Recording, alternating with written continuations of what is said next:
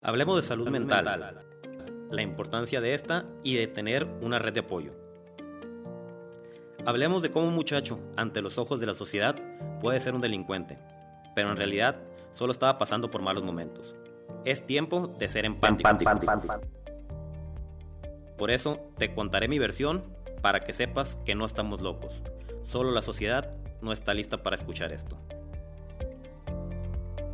Soy Heriberto Villicaña y esta es la red que necesitabas, porque la red la hacemos todos. Bienvenidos a un nuevo episodio de la red del podcast.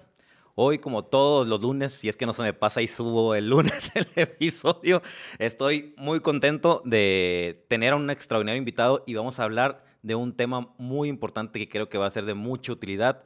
Bienvenido, Pepe Montaño, ¿cómo estás? Bienvenido a la red del podcast. Amigo, muchas gracias. La verdad, un, un honor estar aquí en, en la red cuando recibí tu invitación, la verdad me, me, sentí muy, muy halagado y estoy muy contento de poder compartir un tema tan importante, ahorita lo vas a, a decir, para que la gente se pueda llevar sobre todo cosas prácticas para poderlas hacer en su vida y que puedan precisamente mejorarla en su día a día. Para la gente que no te conoce, ¿quién es Pepe Montaño? Soy psicólogo, psicólogo de, de profesión, soy coach también de, de, Ahí la vida me ha llevado por esos, por esos lados. Y me he metido muchísimo ya desde hace varios años al tema de ayudar a que la gente pueda transformar sus hábitos. Uh -huh. ¿Para qué? Para que puedan tener una mejor calidad de vida. Si te, si te fijas, todo gira alrededor de hábitos. ¿Quieres tener una mejor salud? Tienes que mejorar tus hábitos. ¿Quieres tener mejor relación de pareja o conseguir pareja? Mejorar tus hábitos. ¿Quieres ser mejor papá? Mejorar tus hábitos con tus hijos. Todo gira alrededor de las cosas que hacemos en el día a día y yo me dedico a ayudar a que la gente aprenda cómo mejorar esas, esas pequeñas acciones y sobre todo cómo ser constante en esas cosas que tienen que hacer. Que ese va a ser el tema de hoy. Transforma Exacto. tus hábitos y ser tu mejor versión. Oye, pero ahorita me llamó la atención que dijiste que eres psicólogo y vende humo. Y vende humo. Esta parte de, de, de coach, ¿no? Que, que la gente ya... La verdad, digo, por mucha gente hay que decir las cosas como son que, que, no tiene la preparación ni, ni, nada. De repente tomaron, no sé, un curso de un fin de semana o, o se les da como esta parte de la labia uh -huh. y ya se hacen llamar coaches. Uh -huh. Cuando el coaching en sí es una herramienta que tiene como toda una metodología en la cual ni siquiera le dices a la persona qué tiene que hacer, más bien es por medio de preguntas, tú lo sabes, uh -huh. para que la gente llegue como a sus propias, propias respuestas. Pero pues sí, lamentablemente mucha gente ya lo, lo, lo asocia de esta manera. Eh, pero pues hay que, hay que trabajar. Pero yo sí, soy psicólogo de, de profesión, tengo como ese, ese background, esa, esa experiencia. Entonces, soy, soy vende humo eh, con, con, algo de ciencia o muchísima ciencia como es la psicología. Ay, quisiera meterme un poquito más a este tema, pero va. no lo voy a hacer. Okay. Porque el siguiente episodio que voy a grabar Buenísimo. va a ser con Fernando Sande y vamos a hablar, ah, sí, sí, vamos sí. a hablar Gran de, coach, de todo, de todo eso. Entonces me voy a tener que esperar para el siguiente episodio y ahorita vamos a enfocarnos en lo de los hábitos. ¿Qué va. es un hábito? Un hábito es toda acción que hacemos constantemente. Uh -huh. Y no nada más conducta, o sea, lo que ves, sino también tenemos hábitos en emociones, emociones que tenemos ya eh, en nuestro día a día y que son precisamente habituales, o sea, algo que ya se nos hizo parte de nuestra vida o incluso creencias o ideas que todo el tiempo están en nuestra cabeza y que la clave de los hábitos es muchísimas veces que ni siquiera nos damos cuenta que lo hacemos, que lo sentimos o que lo pensamos. O sea, sí hay mucha parte como ya inconsciente o sea, no te das cuenta de que estás haciendo esa, esa acción. Eso es un hábito meramente. ¿Y hay hábitos positivos y hábitos negativos? Hay hábitos, yo diría que son hábitos en general y pueden ser positivos o negativos, depende de lo que quieras en tu vida. Uh -huh. Por ejemplo, mucha gente dice, ay, es que ver Netflix o estar en el celular es un hábito negativo. Yo digo, si lo que tú quieres conscientemente, por ejemplo, en ese momento es desconectarte y descansar, y vas a decir, yo voy a ver 30 minutos de Netflix o una hora de Netflix porque lo que sea, pero lo haces conscientemente, yo no lo veo malo.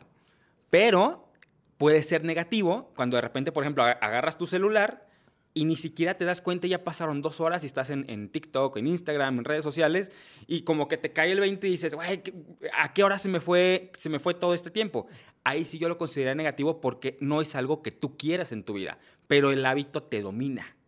Esa es como una de las, de las claves de los hábitos. Los hábitos te van como, como dominando hasta que ya son completamente parte de, de, de ti y ni siquiera te das cuenta que los tienes a veces. Ok, entonces el, el, el, el hábito positivo es una, algo que haces constantemente que quieres para tu vida. Exacto. Y, te sirve en, cierto, por ejemplo, ahorita que dijiste lo de, lo de Netflix, ¿no? En la vida tenemos que tener un equilibrio. Y, a lo mejor pues, el, ver películas es tu hobby. Sí. Ese podría ser un hábito positivo. Claro. O sea, esta parte ahorita dijiste del equilibrio. Hay, mucha, mucha como corriente en esta cuestión de desarrollo personal que, que es todo el tiempo estar trabajando, todo el tiempo ser productivo, todo el tiempo estar activo. Y no, yo soy de la idea de que también tenemos que tener, como tú dices, un equilibrio, porque nuestra salud mental también depende muchísimo de tener momentos de distracción, de tener momentos de, no sé, de que tu cerebro no esté todo el tiempo pensando en qué producir. También es saludable darnos, darnos ratos de, distracción. Así después podemos, por ende, ser más productivos. Pero sí, eso básicamente es. Un hábito positivo es aquel que te, que te acerca al lugar a donde sí quieres ir. La salud mental, ahorita que lo mencionaste, ¿qué tan importante es en los hábitos? La salud mental es, es fundamental. Yo más bien diría que hay hábitos o ciertos hábitos que te pueden ayudar a mejorar tu salud mental. Uno de ellos es, es, descansar. O sea, date chance de descansar, darte chance de distraerte. Pero aquí es donde estamos otra vez a la parte del equilibrio. Porque si todo el tiempo es descansar, todo el tiempo es distracción, entonces no vas a llegar a donde quieres ir. Porque todo, va, a ser como, como Dory, la de Buscando a Nemo, ¿no? Que va nadando y de repente ya se distrajo con una cosa, con otra cosa, y no va, y no puede llegar hacia donde quiere, hacia donde quiere ir. Entonces, hay hábitos también que te ayudan en salud mental que incluso tal vez si tú los ves como de fuera, no tiene nada que ver con cuestión mental. ¿Como cuál? Hacer ejercicio. Al hacer ejercicio, tú lo sabes, liberas endorfinas, te sientes mucho mejor, eh, más activo. Incluso yo últimamente, por ejemplo, trabajo mucho con solteros para que puedan mejorar en sus hábitos y en su, en su autoestima, en su comunicación, etcétera, y puedan conseguir pareja. Y uno de los hábitos que siempre trabajo con ellos es, tienes que hacer ejercicio. No tanto para que te pongas super fit o, más guapo, guapa, es consecuencia, sino que al hacer ejercicio te sientes mucho mejor tú. Te sientes contento. Te sientes contento, activo, te sientes más como, como radiante y conforme va pasando el tiempo haciendo ¿Y tu autoestima? Exactamente. Tu autoestima se eleva, tienes más confianza y a la hora de que tienes que platicar con una persona que te gusta, digamos que te sientes tal cual, más confiado, lo proyectas y es mucho más fácil poder conseguir algo con, con, esa persona en cuanto a una relación de, de, pareja. Mándalos a tomar clases de baile también. Ah, es buenísimo, eso sí. eso también es Sobre todo a los hombres, ajá, que la verdad, a, las mujeres se les da como el baile natural, ¿no? Y a los hombres como que lo tenemos que practicar más. Hay algunos que se les da natural, a la mayoría creo que no. Pero sí, que, aprendan a bailar y, les va a ayudar muchísimo. ¿Qué, ¿Qué, es lo que más busca la gente cuando acude a ti con respecto a los hábitos? ¿Qué es lo que busca? ¿Qué es lo que quiere conseguir? ¿Qué es lo que quiere lograr? Fíjate que aquí vamos a entrar como a las, a las tres áreas básicas de, cuando alguien quiere lograr algo. Salud, dinero y amor. En salud normalmente lo, que quieren es tener una vida más, más ordenada en salud. Creo que algo que, que, yo trabajo mucho con la gente es esa palabra y es clave, es el orden. Orden en su día a día. Salud, o sea, tener más, eh, más energía, más fuerza, más vitalidad en su día a día, o gente que tal vez ya trae una bronca en cuanto a una enfermedad, que ya saben lo que tienen que hacer. Y el doctor ya me dijo que tengo que hacer ejercicio, el doctor ya me dijo que tengo que comer bien. Muchas veces ya sabemos lo que tenemos que hacer, pero la bronca es que no lo hacemos. Entonces yo lo que hago es, les ayudo a que sepan cómo hacerlo. En cuestión de dinero, ahí hay dos cosas. Uno, a que aprendan cómo administrarlo, tener hábitos de administración de dinero y hábitos de productividad. O sea, porque lo que trabajamos en productividad es que la gente aprenda a cómo haciendo menos cosas puedan producir más, más mejores resultados, ¿no? Y la cuestión de pareja. O sea, sobre todo, te digo, últimamente me enfoco mucho, no tanto en relaciones de parejas ya consolidadas, sino en la cuestión de, solteros. En, en cuestión de, del dinero, ¿con qué te, ¿Con qué te has topado? ¿Qué, ¿Cuál es el común denominador de la, de la gente? El gastar. El gastar de más. ¿no? El gastar lo que no tienes. O sea, el, clásico de, que la gente no se tiene, por ejemplo, dinero en efectivo y la clásica frase de es que lo tengo en las manos y me quema. ¿No? No, no sé ni en qué se me fue. La rueda de la rata. Exactamente. ¿no? O sea, de estar trabajando todo el tiempo por, por dinero porque ya gasté dinero y tengo que trabajar para generar más dinero, pero cuando lo tengo me lo gasto. Es, un, es como tú dices, un ciclo. Eh, eso, básicamente. Y es un hábito que tu salud mental la merma. Claro, porque alguien que está endeudado energéticamente, o sea, me refiero a, su energía eh, del día a día para poder hacer cosas, está mermada porque constantemente estás pensando en, es que estoy endeudado, es que tengo que hacer esto, tengo que hacer aquello. Si estás como en ese mood, ¿cómo puedes hacer mejores cosas para trascender en tu vida? Va a ser muy difícil. Tienes que primero quitarte ese mood, como teniendo mejores hábitos para no gastar el dinero y desde ahí poder crear cosas más fregonas para tu vida. En cuestiones de la salud. De salud. Fíjate, por ejemplo, tuve una, hace poquito tuve una clienta que ya, digamos, ya la di de, alta. Tenía una enfermedad en la que constantemente le dolía todo el cuerpo. Todo, me parece que se llama fibromialgia. fibromialgia. Eh, y, y, con ella fue, ha sido como uno de los mayores retos porque parte de lo que trabajaba conmigo era cómo ser constante para hacer ejercicio pero me decía es que no puedo hacer ejercicio. Por los dolores. Exactamente. O sea, ¿cómo hago ejercicio si me duele todo? Entonces lo que, lo que hicimos, eh, yo también, obviamente respetando la parte, la parte médica, no le iba a decir, ah, pues ponte a hacer ejercicio. No. Era, ¿qué tanto puedes hacer ejercicio? Poquito. Ok, vamos a hacerlo todos los días poquito. Y hábitos tal vez que le ayudaran a sentirse mejor, como... Y ejercicios a lo mejor que no le... Claro, exactamente. O sea, yo no soy experto en ejercicio, pero sí, sí le puedo ayudar como esa parte de ser constante. Y, con ella era mucho de, tener hábitos que le ayudaran a, que su autoestima estuviera fuerte. ¿no? Desde el simple hecho, digo, eh, no sé, de, en las noches hacer su rutina de, skincare, o sea, de cuidado de la piel, etcétera. Pequeñas cositas que ella detectó que si las hacía se sentía mejor en el día a día. Y que cuando no las hacía, digamos que su, su, su mood, su manera de sentirse bajaba totalmente. Entonces con ella trabajé muchísimo, muchísimo esa parte.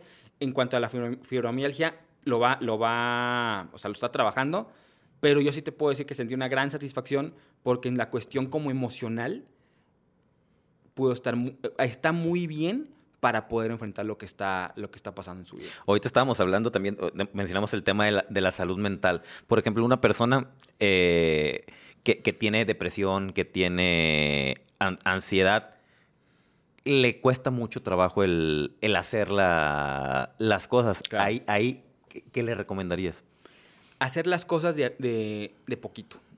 O sea, alguien, por ejemplo, que tiene depresión, que ya tiene diagnosticada una depresión, obviamente parte de, la sintomatología de la depresión es, como tú dices, no quiere hacer cosas, o sea, no, no puede. No es, no es nada más el, ay, es que échale ganas, tú puedes. No, es que no puede. O sea, hay, hay una enfermedad que se llama depresión y existe. Entonces, ahí yo lo que hago eh, digo, aparte, sí los derivo con alguien más que, sea experto en alguna psicopatología como depresión, ansiedad, etcétera. Aunque yo soy psicólogo, no soy experto en esas, en esas áreas, sí lo derivo con alguien más. Y en lo que a mí me corresponde es, haz las cosas en pequeño. Y, y, y, como dices, ¿no? Canalizas con un profesional, en este caso un, psiquiatra, para ver cuál es el origen de esa, de esa depresión, ¿no? Y poder trabajar a lo mejor en conjunto con esa persona. El, psiquiatra a lo mejor le tiene que dar medicamentos para estabilizarlo. Claro. Y él puede hacer lo que, lo que le corresponde. Exacto. Sí, creo que parte de lo que la gente que nos dedicamos a esto tenemos que ser muy éticos. Porque no nos la sabemos de todas, todas. Entonces, si no te la sabes, derívalo con alguien más. Y lo mejor, tú lo dijiste, es trabajar en conjunto. Entonces, muchas veces trabajo con, con nutriólogos, sobre todo con mi esposa, que es nutrióloga. Trabajamos mucho en, conjunto en las cuestiones como de salud. O con, eh, por ejemplo, en el tema de, relaciones personales, con, expertos, psicólogos en relaciones personales, ¿no? Ahí trabajamos en, en conjunto y cada quien puede aportar para qué, para que el cliente o el paciente pueda tener una mejora eh, sustancial y fundamental. Entonces, para la gente que nos está escuchando, si quiere empezar a construir hábitos y que eh, mejoren tu, tu, calidad de vida. calidad de vida y te está costando trabajo, a lo mejor algo hay detrás, investigar ese, qué es eso que te está ocasionando este, este no sé, baja autoestima o, esta, o esta depresión y empezar, como tú dices, con pequeños pasos, ¿no? Pequeños pasos y que vayan acorde a lo que haces en tu día a día. Por ejemplo, algo, bien clásico que es, es el hábito de querer hacer ejercicio. ¿no? La gente dice, es que ya me voy a poner las pilas y nunca hago ejercicio, pero hoy voy a hacer una hora de ejercicio y voy a salir de mi trabajo y me inscribí a un, gimnasio que está aquí como a tres kilómetros. Yo, desde que me platican eso, te digo, en una semana lo vas a abandonar. ¿Por qué? Por dos cosas. Una, estás queriendo hacer un cambio de 0 a 100, te vas a tronar. O sea, sí o sí te vas a, tronar. Puede ser que tu motivación sea tan fuerte que, lo, que una semana lo logres. O sea, que una semana digas, ¿sabes qué? Me voy a poner las pilas. Pero dos semanas o tres semanas no lo vas a lograr. Y dos, tienes que meter esos nuevos hábitos que encajen a tu estilo de vida actual. Por ejemplo, si te vas a meter a un gimnasio, que ese gimnasio sea que esté entre tu casa y el trabajo, para que no gastes energía yendo a otra parte que nada que ver. Tú puedes decir, ay, no tiene, no creo que, que influya. Sí, sí influye. ¿Por qué? Porque nuestro cerebro es flojo. Nuestro cerebro es una máquina fregoncísima, ninguna computadora se le va a asemejar y no sé si la inteligencia artificial incluso. Pero nuestro cerebro tiene una, peculiaridad que es flojo. Nuestro cerebro no quiere gastar energía. Por eso te sabotea, te e sabotea y te sabotea. Exactamente. No quiere gastar energía. No quiere gastar energía porque quiere... Nuestro cerebro, digamos que sigue siendo todavía con esta mentalidad de, cuando está, vivíamos en las cavernas, ¿no? Ahorrar energía para qué? Para poder cazar, o sea, cazar animales, para poder comer, para poder reproducirte y que la especie humana siga existiendo. Entonces, si tú le metes al cerebro y, le dices, ¿sabes qué? Quiero hacer ejercicio después de ocho horas de haber trabajado, después de haber eh, manejado una hora en el tráfico, te va a decir, estás güey. Te, va te va a contar historias. Historias. Te va a decir, estás loco. O sea, ¿qué voy a andar yo gastando energía si vengo cansado? Mejor vete a tu casa, ponte a ver Netflix, échate una pizza, recupera energía, ¿no? con, las calorías de la, de la pizza, no te muevas para que al siguiente día estés otra vez al 100. Y ahorita que hablaste de que el cerebro es flojo, yo lo tengo súper comprobado. Y en cuestión del ejercicio, ¿no? Antes, siempre que iba a empezar a hacer ejercicio, me torcí el pie. Ok. Siempre. Hasta que empecé a caer en cuenta y dije, a ver, ¿por qué cada vez que voy a hacer ejercicio me torzo el pie o algo me pasa. Dije, es mi cerebro queriéndome sabotear, ¿no? Y en la pandemia me, me, pasó y dije, a ver, no, no me voy a dejar. Voy a hacer todo lo que pueda hacer sin utilizar el pie. Y sí, empecé a hacer ejercicios que no, que no utilizar el pie, ya luego volví a, a brincar la cuerda y todo eso, pero no me saboteó. No, yo, yo sabía que era eso. Y luego en una ocasión también, eh, ya estaba medio encarrilado, ahí la llevaba, ya como dos meses haciendo ejercicio. Y un día dije, me merezco un descanso, me voy a tirar a ver películas. Llegué, porque ya me ponía a hacer ejercicio, ¿no? Llegué, me tiré y en cuanto agarré el control, dije, ni madres. Ok. Es mi cerebro queriéndome sabotear.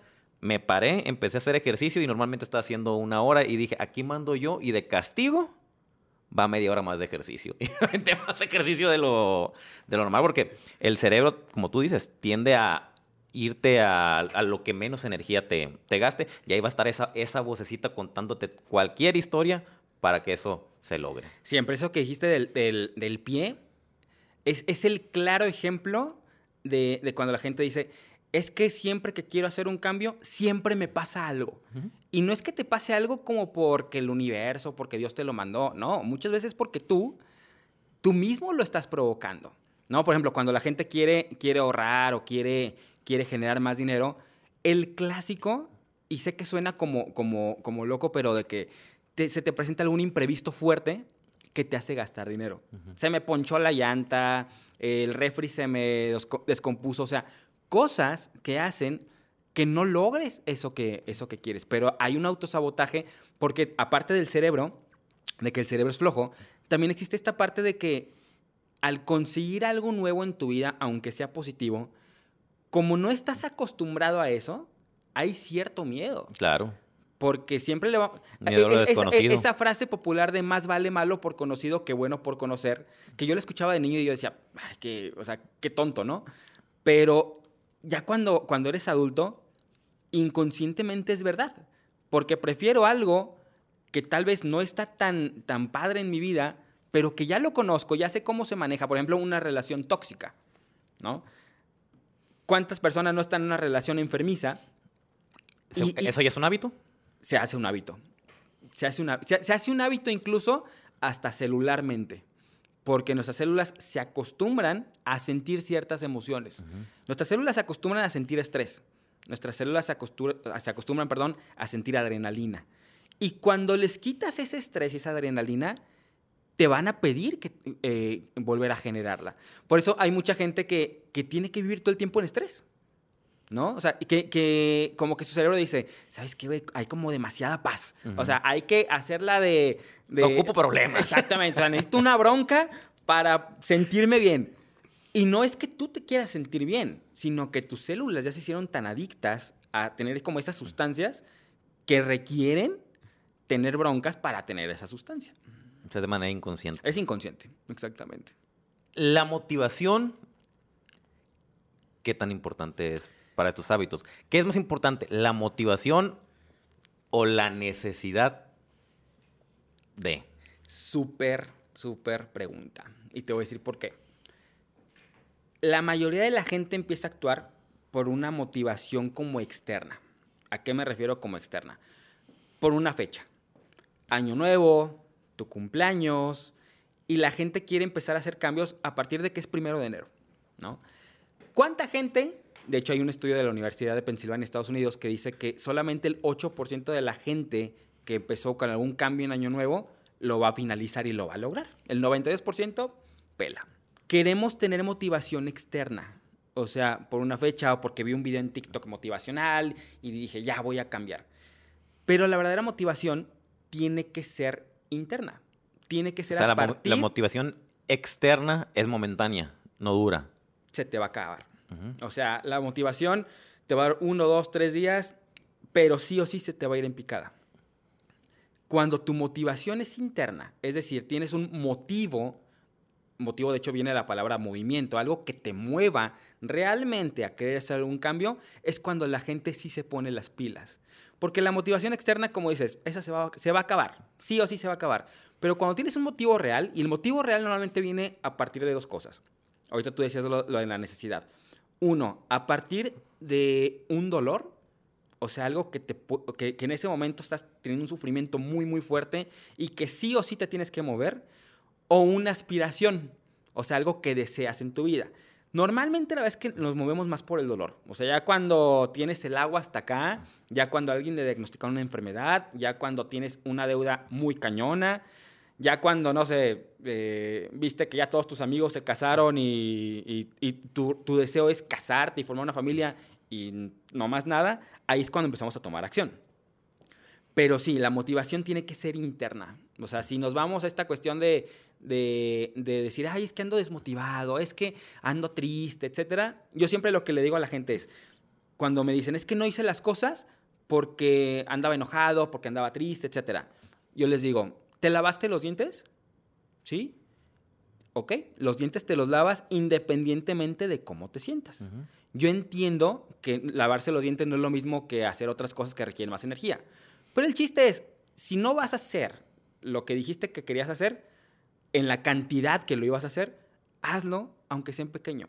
Y también otra cuestión, muchas veces tenemos la idea de que, esta idea de que todos los días lo tengo que hacer, todos los días como robot. No, pero si lo haces la mayoría de los días, te va a funcionar.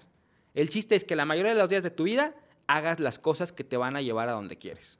No que sea todos los días, porque también todos los días entramos a esta parte como de ser un, robot, o una máquina. Y tampoco no comulgo tanto con, con eso. Pero sí, si lo haces la mayoría de los días, cambios va a haber. ¿Cuánto tiempo tardas en que un hábito se cree? Esa es otra, otra pregunta de, de cajón hay una idea que dice, hay una, perdón, una, pues sí, es un mito que dice que 21 días. Esto fue porque en la década de los 50, 60 había un cirujano plástico estadounidense que vio que sus pacientes tardaban como 21 días aproximadamente en acostumbrarse a sus nuevos rasgos faciales. Entonces, se derivó en esta idea de que el cerebro se acostumbra a algo nuevo en 21 días. Después, en la década pasada de los 2010, eh, en, en Inglaterra, en una universidad, vieron que eran 66 días. Pero porque era un promedio, porque había gente que lo lograba como en 30 días y otros en 200 y tantos. Entonces, el promedio fue 66. ¿Cuánto dura una persona en tener un nuevo hábito? Depende. No hay una regla. ¿Por qué? Igual, porque no somos robots. O sea, no somos un, un, robot de inteligencia artificial que digas, tantos días automáticamente va a durar esta persona para, hacer, para tener un hábito. No se sabe. Depende de nuestras creencias, depende de nuestras emociones, depende de nuestra historia de vida, depende de muchas cosas. Y otra cosa también bien importante, el tener un hábito no significa que ya lo vas a hacer automáticamente y sin pensar. Porque mucha gente cree eso. Ay, el día que tenga el hábito de comer más sanamente, ya voy a, sé, este, mis porciones como deben de ser sin pensarlo. No, muchas veces tienes que todavía esta lucha de cómo sanamente o como la, fritura, la fritura o la guzguera, como decimos aquí en Guadalajara. Pero va a ser más fácil que, lo, que logres comer sanamente ya cuando tienes el hábito eh, instaurado. Porque sí puede ser, sí, hay hábitos que ya los haces de manera inconsciente. Por ejemplo, hablamos de, de, lavarte los dientes, ¿no? Tú te levantas, te lavas los dientes y a veces ni cuenta te diste que te lavaste los dientes. Y a lo mejor te puede preguntar, oye, ¿te lavaste los dientes? Pues no sé porque lo hice de manera inconsciente, pero sí te, sí te lo lavaste, ¿no? Por ejemplo, en el caso de cuando manejamos, ¿no? que, los que manejamos eh, estándar, no estamos pensando, ah, tengo que meter el clutch, tengo que meter primera, tengo que sacar poquito, poquito el, clutch y, y, acelerar, ¿no? Lo hacemos de manera inconsciente. Entonces puede ser que un hábito sea de manera consciente y de manera inconsciente. Sí, pero te fijas, por ejemplo, ese de, de manejar o de lavarnos los dientes o de amarrarnos las agujetas de los, de los tenis o de los zapatos, que, primero te pones un calcetín de uno y luego de otro, etcétera, son hábitos que no requieren tanta energía. Pero ya cuando un hábito requiere más energía, como comer sanamente, como hacer ejercicio, como eh, en tu día a día priorizar lo más importante y, no estar en el celular, etcétera, ahí sí cuando requieres ya más energía, va a haber momentos en los que tienes que decidir si lo haces o no lo haces. Por ejemplo, alguien que hace, que hace ejercicio. No es que inconscientemente un día se levantó, hace pesas o hace lo que sea, y después de hacer ejercicio diga, ah, ¿a qué hora hice ejercicio? No me di cuenta. Ah, no, ahí sí está complicado. Exactamente. Entonces, depende de, depende de la cantidad de energía que requiere el hábito. Ahí, ahí pondría como ese, ese asterisco. Puede ser inconsciente, sí, si el hábito requiere eh, energía mínima, por ejemplo, no sé, levantarte y darle un beso a, tu esposa, a tu esposo, ¿no? No requiere mucha energía, o sea, sí lo puedes llegar a hacer como inconsciente. Yo siempre lo hago consciente. Siempre lo hago consciente. Yo también, súper consciente. Pero ah, va a haber hábitos que requieren más energía y que sí vas a, vas a tener siempre, o no siempre, pero muchas veces, esa lucha interna entre lo hago o no lo hago. Pero ya cuando tienes el hábito, va a ser muchas más las veces en las que lo vas a lograr. ¿En cuánto tiempo, si dejas de, hacer cierto, por ejemplo, el ejercicio, en cuánto tiempo pierdes el hábito? No hay una cantidad de días, pero es más fácil perderlo que, tenerlo. ¿Por qué? Porque estamos acostumbrados a nuestros viejos hábitos, ¿no? ¿Y por qué también? Porque nuestro cerebro es flojo. O sea, volvemos a esa cuestión. Y nuestros viejos hábitos o antiguos hábitos normalmente son más placenteros. O sea, ¿qué es más placentero, la verdad? Ponerte a ver una película o hacer ejercicio. Yo sé que habrá gente que le encante el ejercicio y que le encante la, sensación que tiene cuando está haciendo ejercicio. Pero para la mayoría de los humanos, pues vamos a decir, la verdad, ver la película. ¿no? es más fácil, lo que aunque, aunque después de que haces ejercicio es como esa sensación eh, muy, muy placentera, te sientes a gusto contigo mismo, etc. Pero el proceso es más placentero ponerte a ver la película. Entonces, por eso, si dejas de hacer las cosas, no sé, es que no hay un tiempo específico, pero si dejas de hacer, eh, incluso por ejemplo, hay un autor que se llama James Clear, que, escribió el libro de hábitos atómicos, que es como muy exitoso en los últimos años, que él tiene una regla, que él dice que no pasen más de dos días de que no hagas un hábito que quieres tener. O sea, por ejemplo, el ejercicio. Haces ejercicio hoy, mañana no lo haces, pero al siguiente día lo tienes que volver a hacer. Que no pasen dos días sin hacerlo. Yo en lo particular digo, es que hay veces en la vida en las que por X o Y no puedes hacer las cosas, vas a fallar dos días seguidos. Pero que eso no es excusa para decir, ay, pues ya, ya fallé dos días seguidos, ya lo abandono. No, vuelve a seguir, vuelve al camino y conforme vayas forjando ese regresar al camino, cada vez va a ser menos pesado. Si pudiéramos resumir el proceso para crear un hábito, ¿cómo ¿qué sería? Aquí son básicamente tres, pasos y tienen que ver mucho incluso con la psicología eh, conductual. El primero es tiene que haber una señal o un estímulo. O sea, algo que te recuerde que tienes que hacer un hábito. Por ejemplo, voy a, poner primero un ejemplo como, como negativo y después uno, uno, uno positivo. El ejemplo de, ver, la, ver, la, película, ¿no? ¿Qué es la, ¿Cuál es la señal o cuál es el estímulo que te hace que veas una película? Puede ser interno o externo. Puede ser el simple hecho de que en tu, en tu sala está la pantalla grande pero también combinado con algo interno como puede ser el cansancio, el llegar de un día de trabajo que lo único que quieres es relajarte. Entonces hay un estímulo, hay una señal, que es cansancio y veo la pantalla enorme en mi sala que me dice ven y veme, ¿no? ¿Cuál, el siguiente paso es la conducta o la acción. ¿Cuál va a ser? Pues ver la, ver la película, ¿no? Sentarte, echarte tus palomitas, a gustísimo. Y el tercer paso es la consecuencia. ¿Cuál es la consecuencia? que te vas a sentir muy a gusto. La, consecuencia normalmente es emocional. Es placentera, estoy relajado, me distraigo. Y cuanto la consecuencia es más positiva o más placentera, es más probable que el hábito se pueda seguir repitiendo. ¿Va? Entonces, ese es como la, el ciclo del, del hábito. Si quieres construir un nuevo hábito, tenemos que jugar con la parte del medio que es la conducta. Es decir, cuando yo me sienta eh, que llego a mi casa y me siento cansado, por ejemplo, tal vez ese cansancio puede ser la señal de que tengo que hacer ejercicio cinco minutos. Y en vez de ver la pantalla, me puedo crear la estrategia de que en cuanto llegue a mi casa, lo primero que voy a ver va a ser mi tapete para hacer ejercicio. Y me puedo poner hasta un post-it de, dale cinco minutos, no necesitas más. O sea, algo así que te, que te recuerde que tienes que hacer el hábito haces el hábito y la consecuencia positiva, ahí puedes jugar y hacer que la consecuencia positiva sea, por ejemplo, ver la, ver la tele. O mientras estás haciendo ejercicio, ver la tele.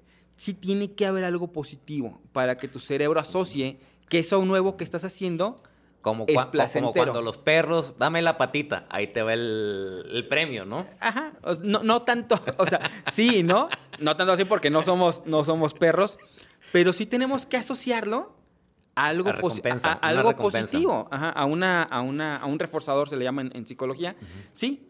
Y ya, obviamente, conforme va pasando el tiempo, es lo que yo trabajo en mis sesiones, el, ese reforzador, esa recompensa, la tienes que ir quitando, porque si no, se hace como un eh, adiestramiento de que solamente lo hago para, para tener esa recompensa. No, la recompensa tiene un momento en el que tiene que ser interna en el que hacer ejercicio es porque siento padrísimo y siento satisfacción después de haber hecho ejercicio, no porque quiero ver la tele. Pero en un principio, en el proceso, sí tiene que haber una, una recompensa, solamente en un principio.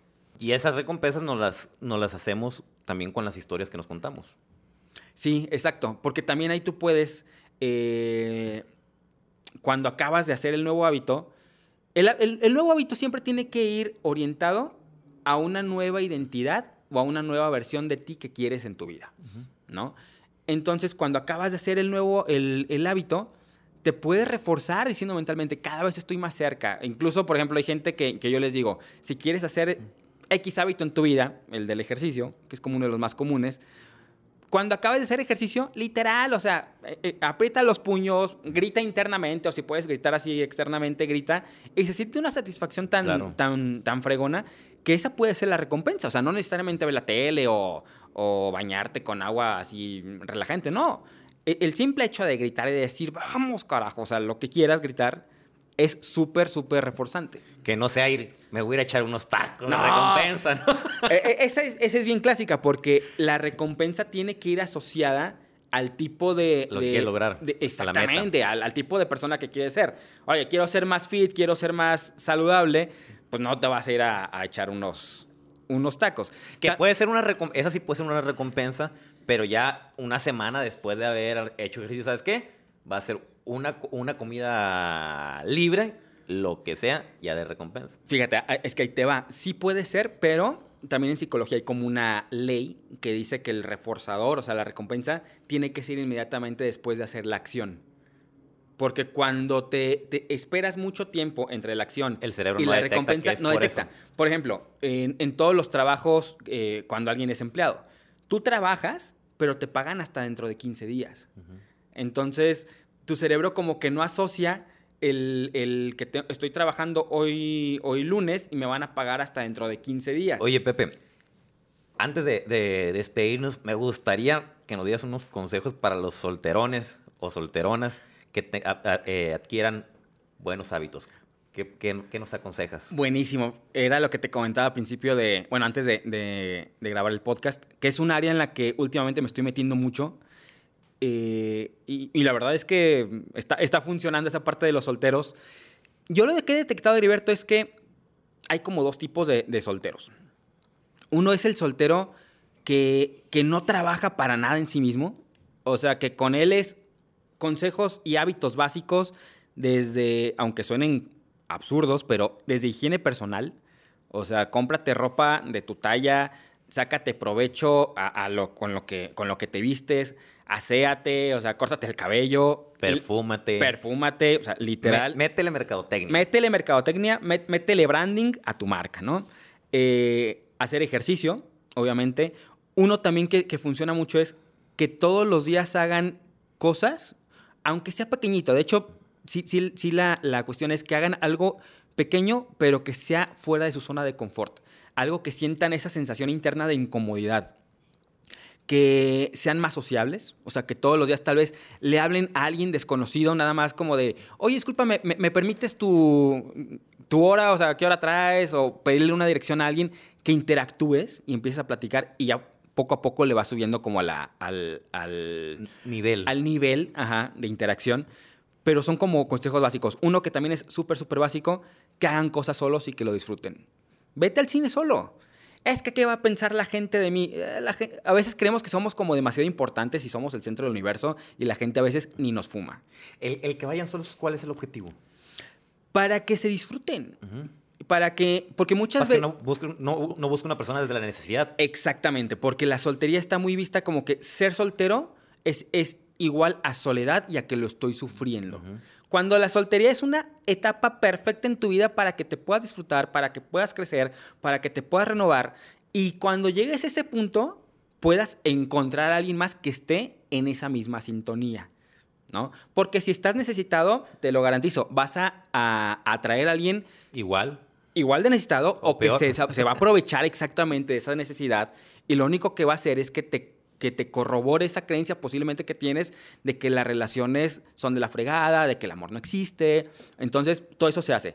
Y en el otro tipo de solteros que, que yo, que yo me he topado es ese tipo de personas que dices, es que tiene todo.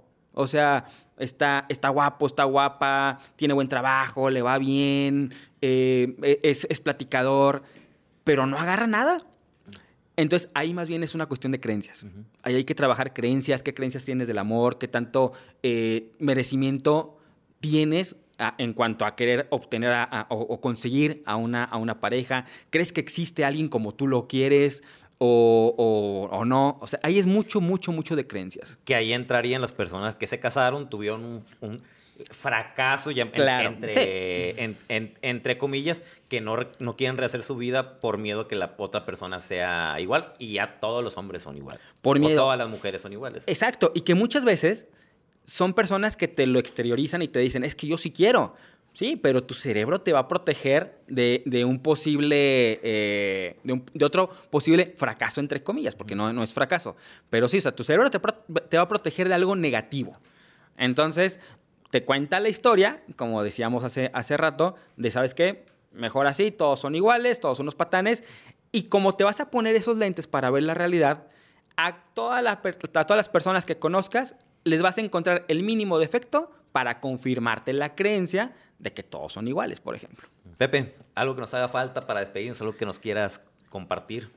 Nada más, Heriberto, que, que tengamos o que nos hagamos consciente de que lo que tengamos en nuestra vida, lo que vayamos viviendo, sí o sí es, la, es el resultado de las acciones que vamos haciendo la mayoría de los días. Es la suma de Es la- esos pequeños. Es la suma, exactamente. O sea, alguien que, que es exitoso en lo profesional, como tú, no fue de la noche a la mañana. O sea, no es porque un día, ¡boom! Se, se- se te apareció un genio y se te dio. Yo sé que es por, la, por lo que haces todos los días, todos los días o la mayoría de los días y que llevas ya varios años. La bronca es que queremos las cosas rápido. queremos las cosas de un día para otro. Si tuviéramos la certeza de que sí o sí va a llegar eso que queremos, todos los días haríamos algo para, para lograrlo. Yo siempre lo, lo digo. Te puedes ir, se puede, puede llegar alguien caminando de Guadalajara a Nueva York, totalmente. Pero sabes y, que tienes que caminar tal vez incluso un año o año y medio, pero vas a llegar. La bronca cuando queremos hacer un cambio es que no tenemos la certeza de cuándo vamos a llegar. Por eso la, la, frase de Alcohólicos Anónimos es un día a la vez, ¿no? Exactamente. Porque si dices, ya no voy a tomar en toda la vida, toda la vida suena lejísimos y tu cerebro va a decir, no. El, simple hecho de pensarlo te abruma. O sea, es como de, no, es demasiado. Sí, un día a la vez, haz las cosas a la vez, ten la certeza de que vas a llegar. Y si no llegas, te la vas a pasar mucho mejor que si no hicieras nada. Mi Pepe, tus redes sociales, la gente cómo te puede localizar, cómo te puede contactar. En Instagram como Pepe Montano, con G de gato al final, igual en, en TikTok y en Facebook como Pepe Montaño Hábitos. Ahí andamos. Pues muchísimas gracias por haber venido a la red del podcast. Y amigos, ya saben, ayúdenos a compartir, a darle like, a suscribirse, a dejarnos un comentario. Todo eso nos va a ayudar a que el algoritmo nos beneficie y esta información de valor que nos acaba de brindar Pepe Montaño le llega a más personas. Pégale una checadita a todos los demás episodios que tenemos que están muy interesantes, también de mucha información de valor. Y nos vemos en el siguiente episodio de la Red del Podcast con su servidor Heriberto Villicaña. Me encuentran en todas las redes sociales como Heriberto Villicaña Life Coach. Hasta la próxima. Esto fue La Red del Podcast con su servidor Heriberto Villicaña. Tu historia aún no está escrita y el único que puede cambiarla eres tú mismo. Así que, ¿estás listo?